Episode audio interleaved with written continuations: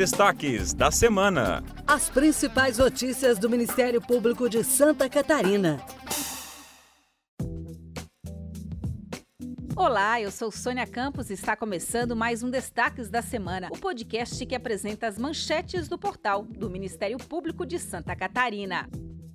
Começamos essa edição falando sobre o Estatuto da Criança e do Adolescente, o ECA, que essa semana completou 33 anos. Foi em 13 de julho de 1990, com a instituição do ECA, que teve início uma nova era para a proteção das crianças e adolescentes no Brasil. De lá para cá, o Estatuto se consolidou como um marco na criação de políticas públicas na área e como referência para assegurar os direitos infanto-juvenis. Se hoje os casos de crianças sem acesso a direitos básicos como saúde, educação, educação e alimentação causam indignação, essa mentalidade, em boa parte, decorre do Estatuto, que provocou uma mudança significativa na forma como a sociedade enxerga e trata as crianças e os adolescentes. Fundamentado nos princípios da proteção integral e da prioridade absoluta, o Estatuto reconhece a infância e a adolescência como fases especiais da vida e garante medidas de proteção e promoção do seu desenvolvimento. Vamos ouvir o coordenador do Centro de Apoio Operacional da Infância, Juventude e Educação do MP catarinense, o promotor de justiça Éder Cristiano Viana. Essa é uma lei de 1990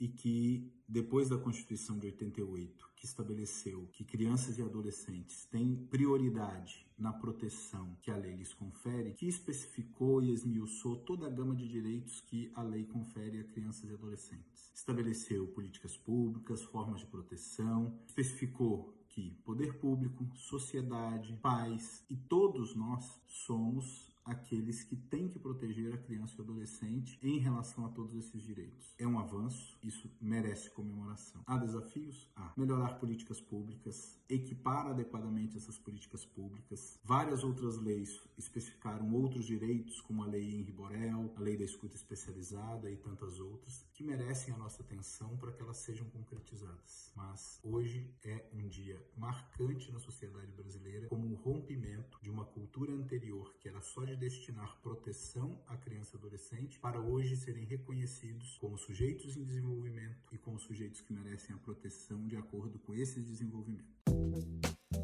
A Comissão de Constituição e Justiça do Senado Federal aprovou por unanimidade a indicação do ex-procurador-geral de Justiça do Ministério Público catarinense, Fernando da Silva Comim, para o Conselho Nacional do Ministério Público, o CNMP. Foram sabatinados, além de Comim, mais seis indicados. Os nomes seguem agora para a deliberação do plenário do Senado e depois vão para a nomeação do presidente da República. Presidido pelo Procurador-Geral da República, o CNMP é composto por quatro integrantes do Ministério Público da União, três do Ministério Público Estadual, dois juízes indicados, um pelo Supremo Tribunal Federal e outro pelo Supremo Tribunal de Justiça, dois advogados indicados pelo Conselho Federal da Ordem dos Advogados do Brasil e dois cidadãos de notável saber jurídico e reputação ilibada, indicados pela Câmara dos Deputados e outro pelo Senado Federal.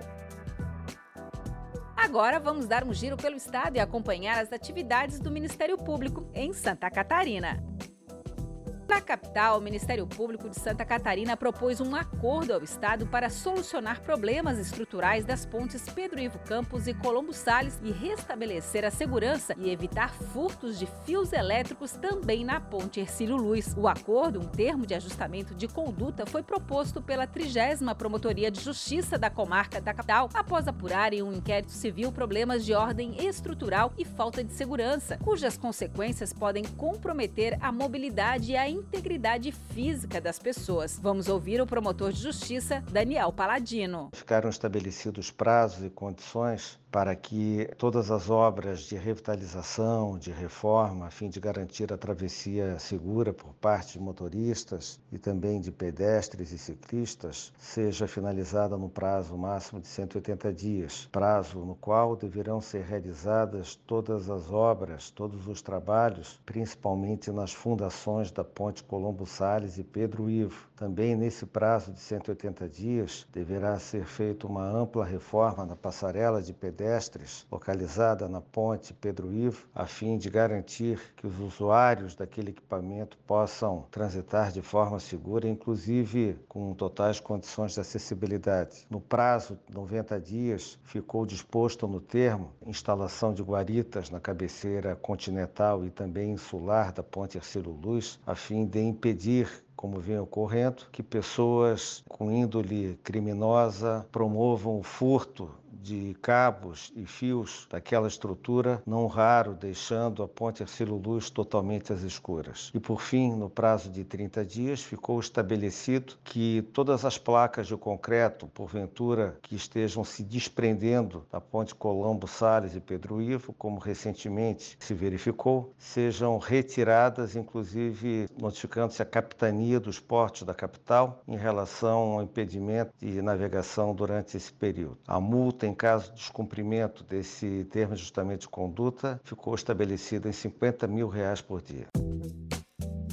Tubarão, para diminuir o movimento do Hospital Nossa Senhora da Conceição, o Ministério Público propôs um acordo com o município para a instalação de uma unidade de pronto atendimento. Caso o acordo seja aceito, em seis meses a comunidade local terá uma UPA 24 horas. O acordo foi oferecido pela quarta Promotoria de Justiça da comarca de Tubarão, com o objetivo de minimizar o recorrente problema de superlotação no setor de urgência e emergência do Hospital Nossa Senhora da Conceição, garantindo a melhoria no atendimento à saúde da população população. O espaço que abrigará a UPA, de que o município informou anteriormente já dispor, deverá estar em total conformidade com as diretrizes do Ministério da Saúde, com instalação do mobiliário, aquisição dos equipamentos, contratação de recursos humanos e demais materiais e insumos para o pleno funcionamento da unidade. Vamos ouvir o promotor de justiça, Rodrigo Silveira de Souza. Entendemos que o município, juntamente com verbas estaduais e federais que devem ser buscadas pela municipalidade, deve instalar essa forma de atendimento como forma de amenizar o problema problema de superlotação do Hospital Nossa Senhora da Conceição. Tendo em vista que a população de Tubarão já passa de 100 mil habitantes, é necessário que haja um aumento da capacidade desse tipo de atendimento, que aparentemente, pelas notícias que chegam tanto da imprensa quanto que foi apurado no inquérito civil, não estão mais nas forças, né, suplantam as forças do Hospital Nossa Senhora da Conceição. Então, estamos aguardando ainda a resposta da municipalidade, mas temos certeza que o secretário e o prefeito sentarão com o Ministério Público para negociar os termos, aceitando ou fazendo alguns ajustes no TAC para que esse benefício seja passado para toda a população. Em Anita Garibaldi, o MP catarinense e o município avançam nas tratativas sobre o transporte aquaviário. Depois de constatar irregularidades no transporte feito pela balsa em Anita Garibaldi, que causaram a suspensão dos serviços, a Promotoria de Justiça de Anita Garibaldi, com apoio do NUPIA, o Núcleo de Incentivo Permanente à Autocomposição do Ministério Público, iniciou uma série de tratativas com o município e o Estado para resolver a situação e restabelecer o serviço. Em reunião, foi informado pelo município que o problema de segurança segurança balsa foi solucionado, aguardando-se a emissão de certificado pelo órgão federal responsável e que o caminho percorrido até então muito se deve às medidas ajustadas ao longo das reuniões anteriores. Ainda ficou ajustado que o Estado e o município tratarão da regularização do transporte que faz a rota Anita Garibaldi Abdom Batista. O Ministério Público Catarinense, por sua vez, assumiu o compromisso de contatar os promotores de justiça que atuam nas demais comarcas que o Rio Canoas atravessa ou que faz fronteira e dar ciência das tratativas no inquérito civil deste caso, o que pode servir de paradigma para eventuais procedimentos que tramitam em outras promotorias de justiça. Em Chapecó, um homem que matou um policial a tiros foi condenado a 23 anos de reclusão em regime inicial fechado. Na denúncia oferecida pelo MP catarinense, consta que em 11 de setembro de 2021, o réu colidiu com seu veículo contra um carro estacionado e tentou fugir, mas foi repreendido por terceiro. Depois de fechar um acordo com o proprietário do outro veículo, o condenado e dois amigos agrediram e ameaçaram as pessoas que impediram a fuga, inclusive utilizando uma arma de fogo. A vítima, um policial militar que já estava se dirigindo para o local, foi comunicada sobre os fatos, especialmente sobre o fato de que o réu estava portando uma arma de fogo. Quando a vítima chegou ao endereço indicado, o condenado atirou contra o policial militar, atingindo-o na mão direita. A vítima reagiu em legítima defesa e tentou fugir duas vezes, mas foi alcançado pelo agressor e foi novamente alvejado. Na terceira vez que o réu atirou, atingiu o peito do policial militar, provocando o ferimento fatal. Parte da ação criminosa foi registrada por uma câmera de segurança em uma residência próxima. O promotor de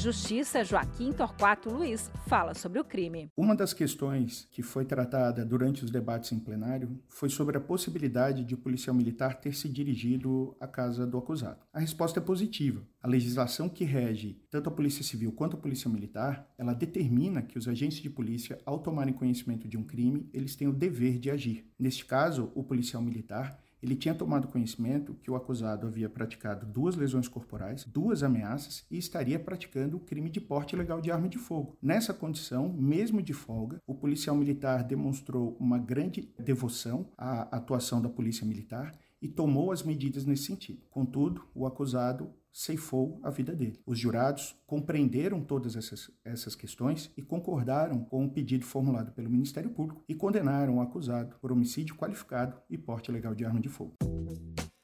Assim chegamos ao final de mais um programa. Esta foi a edição dos destaques da semana de 10 a 14 de julho do Ministério Público de Santa Catarina. Eu sou Sônia Campos. Acompanhe o Ministério Público e mantenha-se informado sobre o nosso trabalho pelo Estado. Acesse o nosso portal e leia muitas outras notícias. mpsc.mp.br.